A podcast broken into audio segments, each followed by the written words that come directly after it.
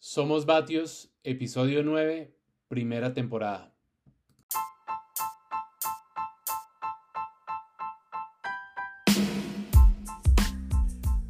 Hola, bienvenidos a un nuevo episodio de nuestro podcast semanal Somos Vatios. Les saluda como siempre Germana Ponte y es un placer estar con ustedes nuevamente. Muchas gracias a todos por escucharnos, por escribirnos, por seguirnos. Para nosotros es muy importante. Le doy la bienvenida al profe Genaro. Hola, profe, ¿qué más? ¿Cómo va todo? Hola, Germán. Bien, gracias. Un saludo cordial para usted, para todas las personas que nos escuchan. Eh, hoy con un nuevo tema eh, bastante actual, bastante álgido y, bueno, eh, sencillamente para dejar incertidumbre al final del, del programa y del podcast. Sí, profe, este tema, aunque lo tocamos por encima en un, en un podcast anterior, pues generó mucha polémica, especialmente a raíz de unos nuevos estudios que han salido em, en estos días en redes sociales, discusiones académicas acerca de la correlación entre el umbral y la validez del test de 20 minutos para, que para calcular el FTP bueno, muchas cosas muy polémicas y como muy especializadas precisamente en este tema. Profe, entonces tengo varias preguntas al respecto, muy específicas, muy mm, académicas y yo creo que esto le va a interesar mucho a la gente. Entonces empecemos por lo primero, profe. Todo eso ¿cuál es la diferencia? Eh, clárenos por favor los dos conceptos entre umbral y FTP y cuáles son las similitudes y las diferencias? Bueno, umbral. Eh, vamos a hablar, voy a intentar hablar en términos coloquiales, eh, no tan fisiológicos, no tan técnicos, para hacerme entender, porque tengo entender, porque, porque sé que nosotros llegamos eh, principalmente a, a, una población que son ciclistas recreativos, y, digamos, esto no, no, no, estamos llegando a fisiólogos del ejercicio o a científicos o algo así. Entonces, ¿qué es el umbral? Pues el umbral es un momento en la escala del esfuerzo a partir del cual se empieza a acumular la fatiga. Es un momento que divide, llamémoslo así, lo, lo fácil de lo difícil.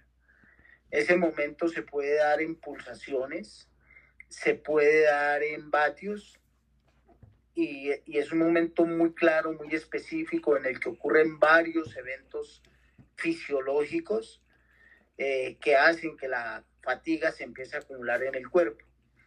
Eh, ¿qué, ¿Qué empieza uno, qué siente uno antes del umbral? Pues uno siente que puede pedalear horas y horas y horas y no tendría problema en hacerlo. Cuando llega al umbral, lo primero que sientes empezar, eh, es eh, que empieza a sentir fatiga respiratoria, empieza a jadear, ya no es capaz de decir una frase completa porque se le corta en la mitad, eh, ya le empieza a pasar por la mente el, pensamiento de a esta intensidad eh, yo soy capaz de ir hasta tal punto o soy capaz de aguantar X tiempo. Eh, a esa intensidad ya empieza a haber eh, cansancio muscular, fatiga y, y eso es básicamente el, el, el umbral definido de una manera muy fácil para que todo el mundo me entienda. Ahora, ¿qué es FTP?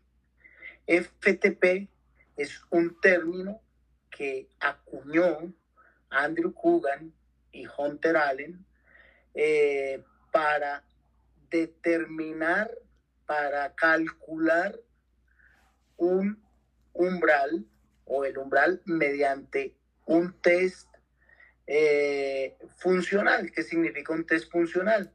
Un test en el que no hay invasión de nada, que no se toca el cuerpo, no se, no se, mm, no se toca el cuerpo con una aguja, no se saca sangre, no es invasivo, no se le pone una máscara para eh, atosigar al, al atleta, al ciclista, al deportista, sino que es un test que él puede hacer de manera muy natural en su rodillo, en la calle, en la ruta, y por eso se llama funcional.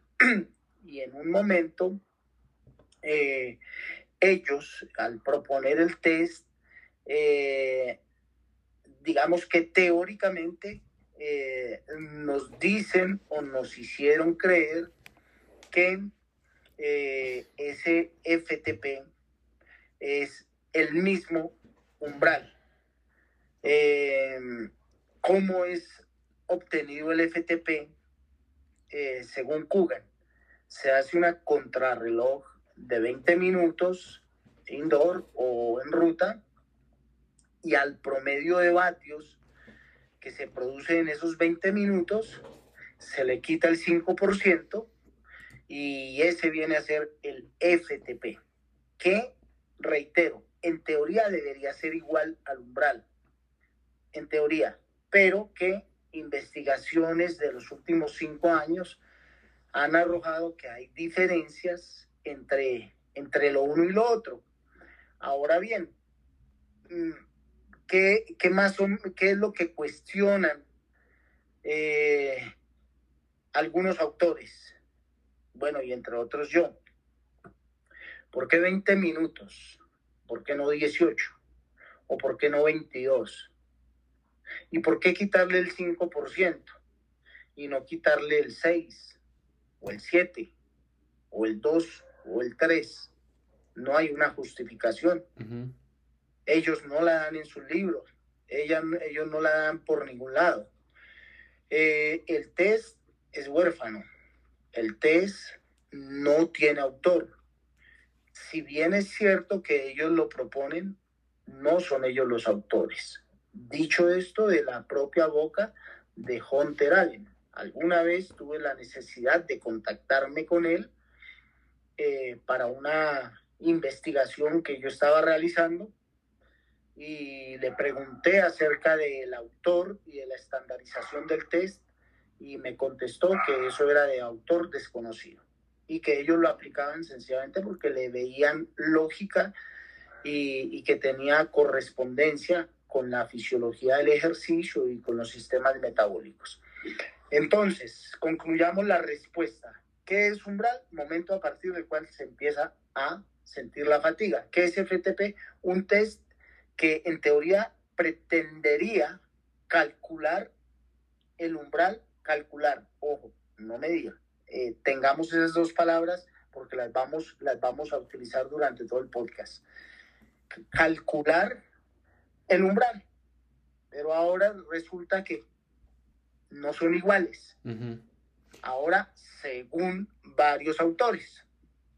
Profe, y para, y, y bueno, lo que hablábamos la vez pasada también es que se necesitan herramientas para calcularlo. O sea, no es algo que si uno no tiene estas herramientas los puede calcular. No. Se necesita un potenciómetro y se necesita una banda de frecuencia cardíaca, ¿no? Y, eh, con, el solo, con el solo potenciómetro sería suficiente. No se necesita. Eh, no se necesita aquí corazón para nada, eh, únicamente un potenciómetro eh, ya sea el del rodillo o ya sea el de la bicicleta de ruta. Y si es en carretera, pues disponer de una vía despejada que nos permita hacer una contrarreloj de 20 minutos sin interrupciones. Entonces, ahí viene otra pregunta, profe. En la historia del FTP, yo según entiendo, eh, se dice que a nivel profesional se empezó a usar eh, empezó a usar como esa, esa recolección de data con Lance Armstrong. Pero entonces, como es una, como es un término huérfano o es un, o es un, sí, es una prueba, es huérfano. Es huérfano. ¿A quién se le atribuiría? ¿A los, a los entrenadores que lo estaban aplicando? A los ciclistas, obviamente no, porque pues es simplemente un, un, una cifra más a calcular pero eso lo hacen son sus entrenadores.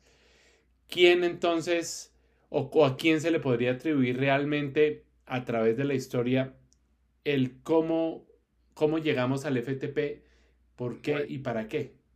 Ok, bueno, reitero, eh, el mismo Kugan dijo que el test no era de él, que él lo había visto aplicar eh, y que le había parecido lógico y, él lo estaba usando, pero pues él eh, igual no, no, conoce al autor. Sin embargo,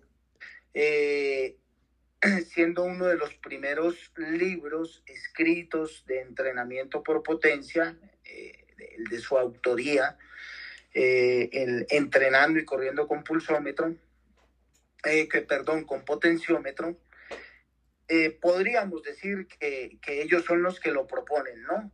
Kugan y Allen en su libro, podríamos decir que son ellos quienes lo proponen. Em, y, pues el término cogió, no solo el término cogió bastante fuerza, sino el test cogió fuerza porque fue a partir del, cual se empezaron eh, a diseñar las zonas de entrenamiento y se empezaron a calcular las zonas de entrenamiento a partir del FTP pensando o creyendo o dando por cierto que el FTP es el mismo umbral. Y importante. Entonces, se dio por cierto algo que hoy en día se está poniendo en tela de juicio. Eh, eh, básicamente eso es, eso es como la, la historia resumida del test y todo el mundo lo ha aplicado, todo el mundo lo, lo hemos aplicado, porque yo hasta el día de hoy aún lo sigo, lo sigo aplicando. Eh, y sobre ese valor, pues se ponen unos porcentajes y se obtienen las zonas de entrenamiento y sobre eso se entrena, que es justamente eso lo que está en discusión. Profe, y se han hecho pruebas por ejemplo, lo que usted decía ahorita. ¿Por qué no 18 minutos? ¿Por qué no 22 minutos? ¿Qué pasa cuando hay un número inferior o un número mayor? Me imagino que, bueno, no sé, ¿qué pasa ahí? Pues efectivamente de eso tratan las investigaciones, ¿sí? Hay investigaciones diferentes de, de distintos autores en distintos años, en el 18, 19, 20, 21, hasta nuestros días siguen saliendo estudios en los que comparan ese test de 20 minutos con el de una hora, con test de 5 minutos, con test de 4 minutos, con test de 8 y lo comparan sobre todo con la medida Gold Standard, que la medida Gold Standard es la medición del lactato. ¿sí? Y la medición del lactato se puede hacer a través de un test incremental bien sea en laboratorio o en carretera. Fisiológicamente y hasta el día de hoy, la ciencia admite al test de medición de lactato como la medida gold estándar para medir el umbral, medir, ojo. hace un momento hablamos de calcular. Calcular es diferente.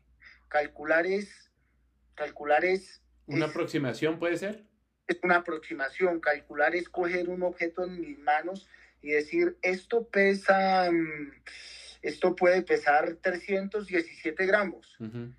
Calcular. Y medir es coger ese mismo objeto, ponerlo en la gramera y decir, no, no pesa 317 gramos, pesa 355.4. Eso es medir. Entonces, he ahí la, la primera y principal diferencia entre lo uno y lo otro.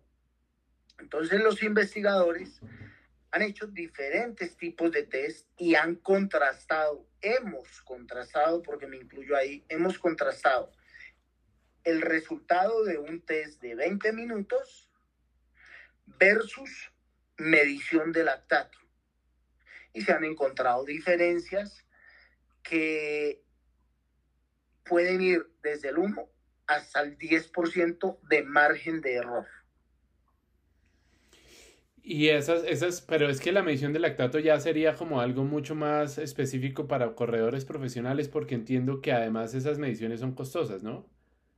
Eh, pues eh, a ver, Germán, digamos que sí es un test invasivo, es un test muy específico, es un test que tiene un costo eh, y no necesariamente debe ser para ciclistas profesionales.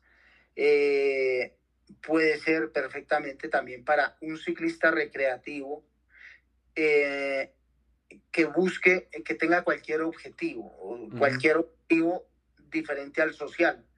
Entonces, si tiene un objetivo de salud, pues está muy bien que se haga la prueba con medición de lactato, porque sus zonas van a estar establecidas de manera correcta y va a entrenar de una manera también correcta para cuidar su salud o para perder peso o para lo que sea. Si es alguien que está buscando rendimiento, pues también le va a ser bastante útil porque el hecho de tener las zonas de entrenamiento bien ajustadas, bien claras, medidas, no calculadas, y vamos a esta, usar esta redundancia, bien medidas y a su medida, o sea, individualizadas, no, no, no generalizadas para todos como, como se hacen con porcentajes que, que funciona para absolutamente todos los seres humanos del planeta Tierra, sino individualizadas de acuerdo a cómo eh, está reaccionando su cuerpo frente a cada intensidad. Entonces, claro, tiene un costo, se necesitan unos equipos, se necesita una destreza técnica para manejarlos y se necesita sobre todo eh, una cabeza capaz de interpretar esos valores bien interpretados claro, tiene un costo, pero si usted se pone a pensar, Germán, pues hoy en día un ciclista recreativo tiene fácilmente una bicicleta, hablando de un costo no muy grande, 20, 25 millones de pesos. Tiene un casco que pasa de un millón de pesos, tiene unas zapatillas que valen millón cuatrocientos, tiene unas gafas que valen 700, 800 mil pesos, etcétera, etcétera, etcétera. Por no hablar del ajuar, ¿no? Porque hoy en día una, una camiseta y una buena pantaloneta eh, y de marca. No, no. Eso es muy costoso. El ciclismo puede ser el segundo deporte quizás más costoso que hay. Entonces, y enviciador además. Y además enviciador, sí. Se dice, bueno, un promedio de 400 mil pesos que puede valer, que puede valer la prueba versus entrenar bien o entrenar mal y, y, versus todo lo demás que yo he invertido, pues tal vez no sea mucho. Es lo que vale una pantaloneta. Pero bueno, ahí, a mí me surge una pregunta, profe. Yo me hago el, ese, ese, ese, esa prueba, em, ¿cada cuánto se le debería hacer uno? Al o sea, ¿Con la misma frecuencia que uno cambiaría el, la prueba del FTP o cómo sería? Eh, si usted se la hace, yo pienso que con tres al año estaría bien. Mínimo dos, mínimo dos. Pero si se hace tres pruebas al año, eh, sería perfectísimo y estaríamos todo el tiempo hilando muy fino y trabajando con valores muy reales.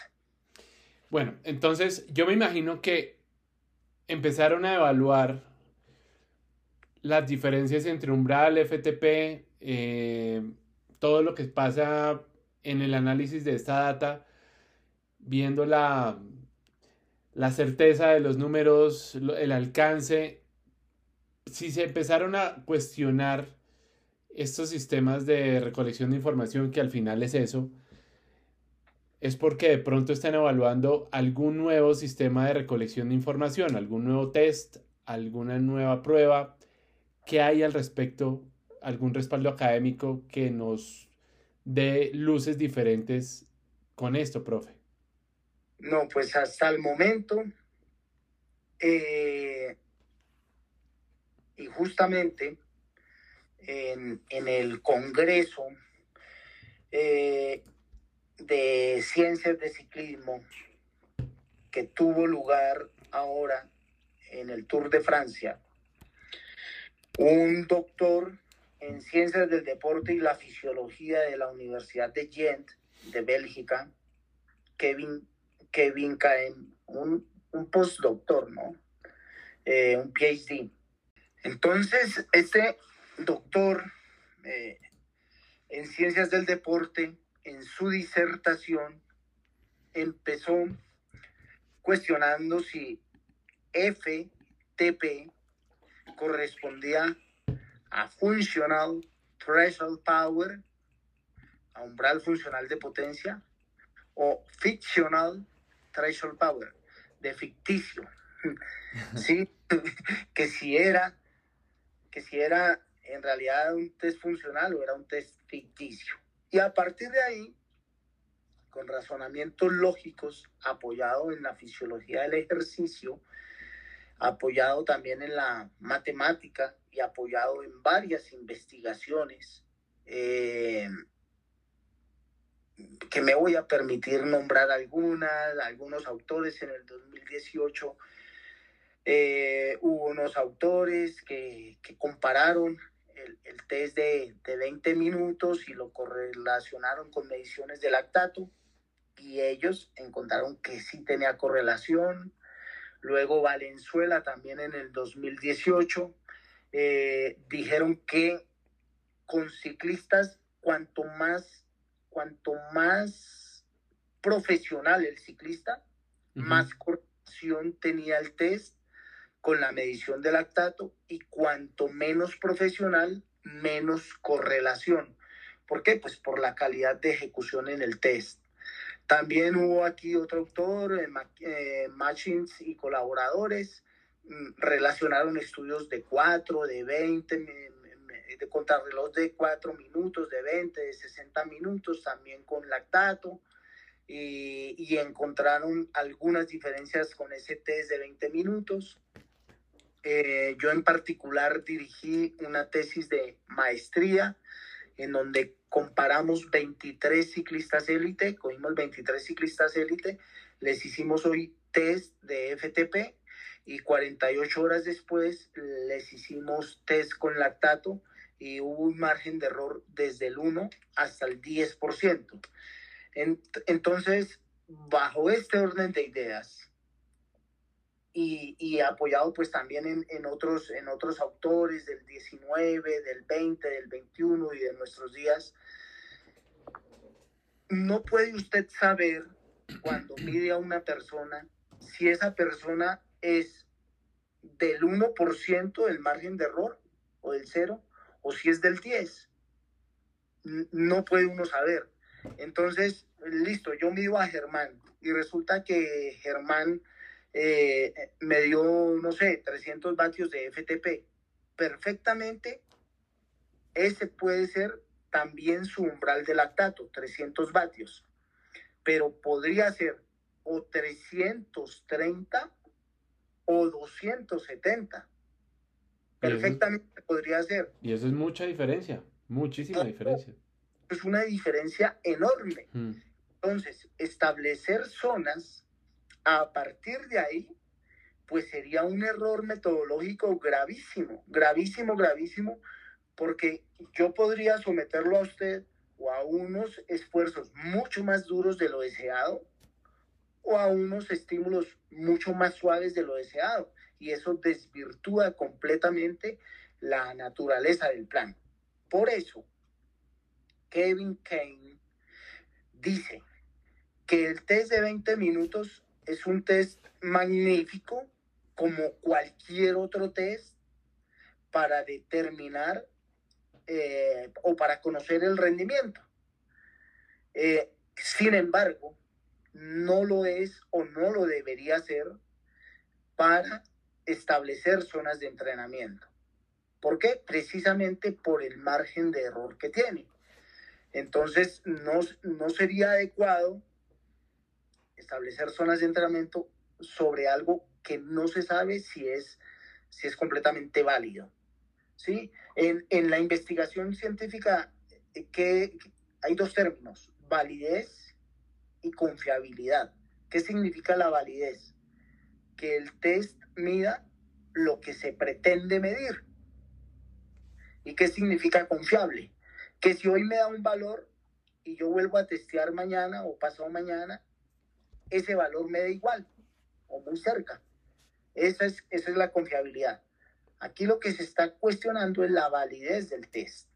Sí, la validez del FTP, que en realidad mida un hito fisiológico como lo es el umbral ventilatorio o el umbral, el umbral 2, que así se llama, o en, o en otra época, con otros términos ya obsoletos, el umbral anaeróbico. En este momento, pues es umbral de lactato y ya.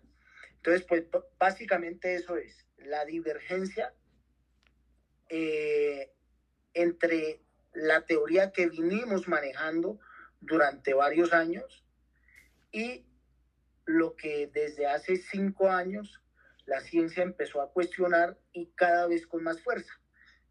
Están tirando abajo eh, el, el, paradigma sobre el cual hemos estado ubicados ya hace unos 15 años. Profe, ¿están tirando abajo o estamos tirando abajo? Cuénteme cuál es su posición respecto al, a este tema. ¿Con qué corriente se identifica? Yo debo tomar posición, claro. Debo, debo, tomar posición eh,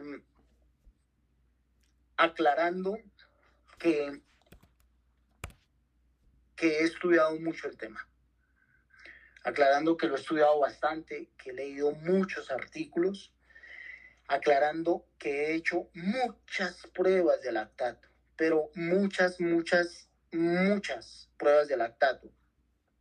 Y aclarando que todos los días mi trabajo es estar frente al computador viendo gráficas de los entrenamientos que me envían y muchos de esos entrenamientos tienen que ver con el test hecho en rodillo, hecho en carretera. Y he tenido la posibilidad de testear a mucha gente de las dos maneras y comparar resultados. Yo he visto he visto test de lactato que me arrojan un umbral de 190 vatios y luego dos días después van y hacen un FTP a carretera y me arroja 240. Eso es una, eso es una bestialidad. Y entonces ante la duda he retesteado y vuelve y me sale el mismo, la misma diferencia. Entonces, con base en la experiencia, con base en miles de archivos, porque es que son miles de archivos los que yo reviso en, en, en todos los días, y ya son muchos años en el oficio. Y son también más o menos 10 años haciendo pruebas de lactato con diferentes protocolos y, y en la propia investigación que yo dirigí, pues debo estar de acuerdo, manifiesto estar de acuerdo al día de hoy con el cuestionamiento que se le está haciendo al, al FTP. Eh, bajo ese orden de ideas, eh, lo que yo recomendaría al día de hoy, ojo, al día de hoy, porque es que en la ciencia usted debe estar parado el día de hoy, ¿sí? Y puede ser que mañana eh, sea diferente. Puede ser que mañana sea diferente y usted debe estar en la capacidad de desaprender y de volver a aprender. Así como en algún momento eh, defendí a capa y espada el, el, el FTP en este momento yo preferiría y le aconsejaría a los ciclistas que puedan tener a su alcance hacer una valoración con medición de lactato en laboratorio o en carretera, eh, que lo hagan por encima del otro test. Ahora bien, que no se puede, por lo que sea, por la falta de recursos, porque no hay la persona, porque no hay el equipamiento, etcétera, no le quiten tan solo el 5% al promedio de 20 minutos. Quítenle el 10.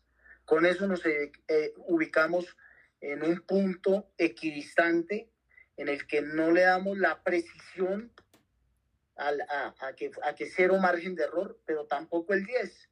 Nos ubicamos en la mitad le quitamos no el 5% que proponen los autores, sino el 10%, y ahí probablemente eh, estemos mucho más cerca y disminuyamos el margen de error, siempre con la probabilidad de estar vatios más, vatios menos.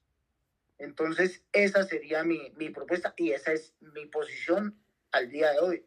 Seguiré estudiando porque es que el tema de, de la ciencia uno no se puede quedar quieto y seguirán saliendo artículos y seguiremos viendo y seguiremos revisando y seguiremos experimentando y aplicando todos los días y, y, ya veremos hasta cuándo se mantiene esta, esta posición, pero hasta el día de hoy es esa.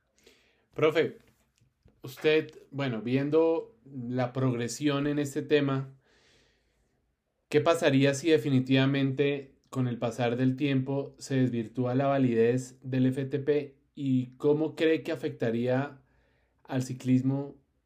Eh, sí, pues como en su conocimiento, cómo se aplica en los entrenamientos tanto profesionales como aficionados. Bueno, pues mm, afectaría todas las estadísticas que conocemos al día de hoy. ¿Por qué? Porque todas las estadísticas del entrenamiento por potencia están basadas en el FTP. A partir del FTP se calcula el factor de intensidad. A partir del factor de intensidad eh, ah, se calcula también la normalizada. Se calcula el famoso TSS, que es la carga de entrenamiento, y de todas estas métricas hablamos en el, post, eh, en el, en el podcast anterior. Y al, y al, y al caerse la piedra angular sobre la cual se sostiene toda la estadística, eh, pues digamos que, que, se caería también de un sopetón todo eso que se conoce como la, la, preparación o, o, la metodología del entrenamiento por TSS, por números, por matemáticas, todo eso se, se iría abajo. Eh, los famosos términos de carga aguda, de carga crónica, etcétera, etcétera, eso se desvirtuaría. Quedarían algunas cosas válidas, algunos conceptos válidos como el concepto de potencia crítica Sí, potencia crítica es la capacidad que yo tengo de producir potencia en un tiempo determinado. Entonces, eh, resulta que yo en un segundo soy capaz de producir 1300 vatios. En 5 segundos produzco 1000. En un minuto produzco 700. En 5 minutos tal vez 400. En 20 minutos tal vez 300. Y así progresivamente. Entonces eso eso va generando una curva, una hipérbole que se llama potencia crítica, que es eso, es la capacidad que yo tengo de, de, de producir vatios en X tiempo.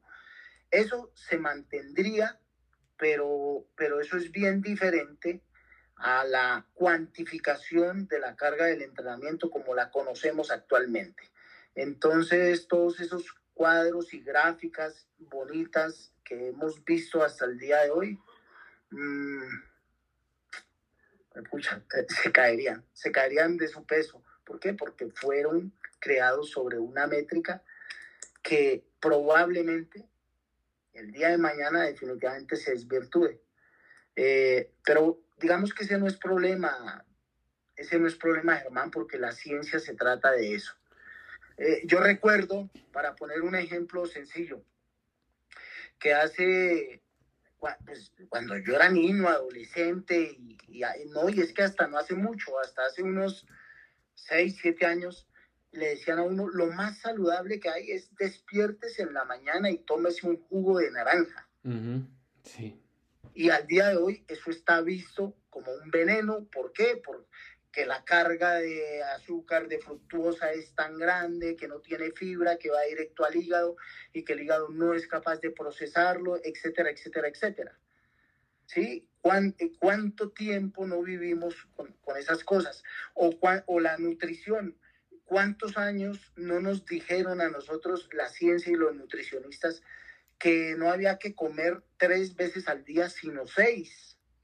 Que porque aceleraba el metabolismo y hoy en día eso se cayó por su propio peso y otra vez nos dicen solamente coma tres veces al día. Y hemos tenido que desaprender y aprender y eso para la ciencia digamos que no es nuevo, no es grave, tal vez lo veríamos grave los entrenadores que no queramos dar el paso, ¿sí? Y que, que queramos plantarnos en una posición, eh, eh, porque es la única que conocemos, porque es la única que manejamos, porque es lo único que dominamos, y entonces tenemos que defenderlo a capa y espada, porque sí, y no dar el pasito siguiente eh, para evolucionar y esperar y esperar que sigue saliendo y esperar que sigue que siguen investigando y que siguen proponiendo los nuevos autores.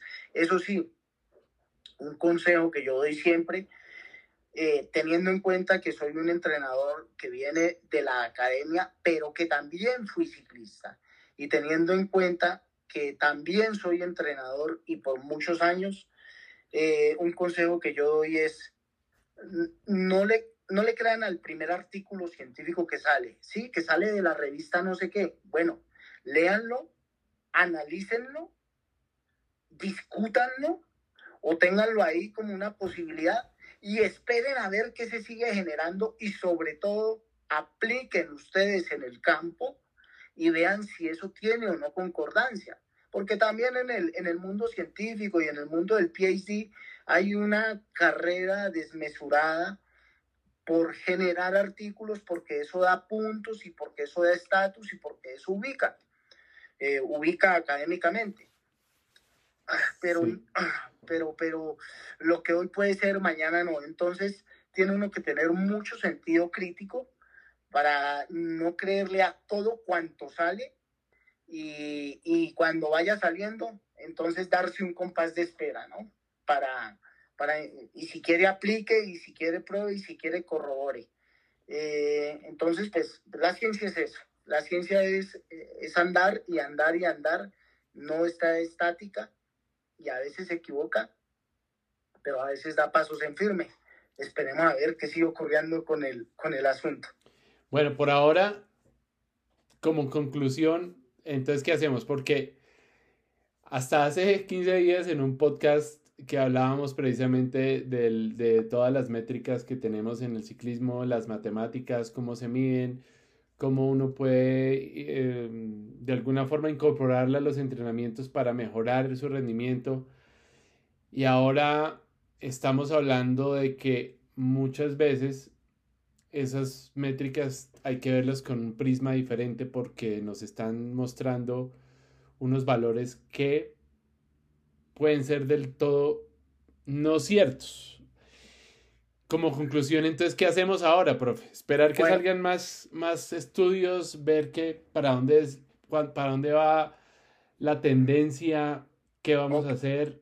Bueno, como conclusión, primero, intenten en la medida de lo posible hacerse una prueba con lactato. Segundo, si no se puede, utilicemos el valor del FTP menos el 10%. No, no nos quedemos quitándole únicamente el 5, quitémosle el 10 y eso nos acercará un poco más. Y con eso, calculen las zonas. Pero además, no solo testen 20 minutos, testen 5 segundos, de 115 segundos, 100 un minuto, de 105 minutos, 100 una hora. Porque del testear en diferentes tiempos sale mejor, salen mejor los resultados. Y volvemos a la conclusión del podcast anterior. Hagamos una triangulación de datos. No nos casemos únicamente con la potencia. No nos casemos únicamente con la frecuencia cardíaca. Debe estar implícita ahí la percepción de esfuerzo. Y debemos triangular siempre y ajustar de acuerdo a cómo nuestro organismo se vaya sintiendo. Entonces, ¿qué quiere decir esto? que si yo cuantifico unas zonas de entrenamiento por el método que sea, confiable o no confiable, válido o no válido, cuantifico unas zonas de entrenamiento, ¿yo cómo puedo verificar si estoy o no en esas zonas? Pues sencillo, Si sé que es zona 3, mi esfuerzo tiene que estar de 1 a 10, por ahí en 5. Si sé que es zona 4 baja o subumbral, mi percepción de esfuerzo tiene que estar más o menos en 6, 6,5. Si sé que estoy en el umbral, mi percepción tiene que estar en 7 o 7,5 en una escala de 10. Si sé que estoy en zona de BO2, mi percepción de esfuerzo tiene que estar en 8 o en 8,5, etcétera, etcétera, etcétera. Entonces, si yo salgo a entrenar, si yo salgo a hacer unos intervalos y siento que mi cuerpo, mi sensación, mis percepciones están muy lejos de, los valores que, yo estoy produciendo en ese momento. Me dice mi entrenador, salga a hacer cinco intervalos de 10 minutos a 200 vatios. En zona 3. Yo debo salir a hacerlos y sentir una percepción de esfuerzo de 5. Si tengo una percepción de esfuerzo superior, por ahí 7, o inferior, por ahí 3, ya puedo empezar a cuestionar las zonas. Y, esa herramienta es muy fácil. ¿Qué necesitamos? Nada, nuestro cerebro y tener muy fino ese feeling y esa percepción y aprender a calificar de 1 a 10, que es muy fácil, que es fácil, que es moderado, que es intenso, que es duro, que es muy, muy, muy, muy duro. Y hacemos una triangulación y, y, y es que yo siempre he utilizado una máxima, Germán, que no es mía. La aprendí en algún lado, no sé quién sea el autor. No hagas difícil lo fácil a través de lo inútil. Entonces, si nosotros tenemos una herramienta como nuestra percepción de esfuerzo y tenemos un ciclo computador y tenemos unos números y tenemos un entrenador con dos dedos de frente que nos que nos despeje el camino. Podemos entrenar, podemos hacer las cosas si no tenemos el recurso para pagarlos lo, lo que valga la prueba. Se puede hacer, claro, de manera aproximada, pero se puede hacer. Entonces, eh, ahí les dejo. Triangulemos mientras tanto. Triangulemos, utilicemos las, las tres métricas, frecuencia cardíaca, potencia, percepción de esfuerzo, y si no pueden acceder a la prueba de esfuerzo con lactato, hagan el famoso FTP, pero quiten el 10%. Por ahora esa es mi recomendación. Ya esperemos más adelante qué pasa. Eh, pero se puede, se puede entrenar y se puede entrenar bien, queriendo y sabiendo bien las bases y los fundamentos.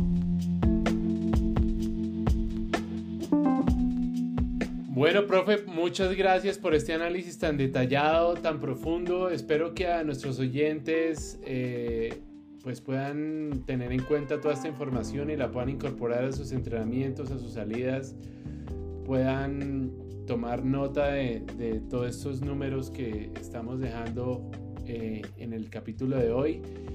Eh, les cuento que en los ocho capítulos que llevamos hasta hoy. Ya tenemos más de mil suscriptores de más de 30 países en todo el mundo. Entonces, eso es para, para algo como tan genuino que estamos haciendo con el profe. Es, es un motivo de felicidad, orgullo. Les mandamos un saludo y un abrazo a todos y nos vemos en, en el próximo episodio la próxima semana. Profe, ¿qué nos cuenta? ¿Qué nos, qué nos deja como, como despedida y, y qué nos dejamos para, para el próximo capítulo. Bueno, pues primero que todo muy contento de, de poder llegar a todos ustedes eh, con, con temas científicos, pero puestos en un lenguaje que, de que todos seamos capaces de percibir. Eh, eh, contento con eso, ¿no? Contento con el poder seguir llevando conocimiento de manera gratuita y sin un interés diferente al amor que nos motiva por este deporte. Estoy muy contento por eso. Y, nos vamos a meter en el próximo podcast a la candela. Eh, vamos a hablar de algo que a mí no me gusta hablar, eh, pero vamos a expresar eh, desde mi punto de vista cuál es la razón para que el ciclismo de ruta esté viviendo este ocaso, el ciclismo de ruta colombiano, esté viviendo este ocaso y se vea lejano un renacer. Ese va a ser el, el tema de nuestro próximo podcast. Tal vez pisando callos, tal vez hablando de cosas que, que ah, tal vez muchos no querrán escuchar y sometiéndome de pronto a un proceso de extradición al día siguiente, pero, no importa.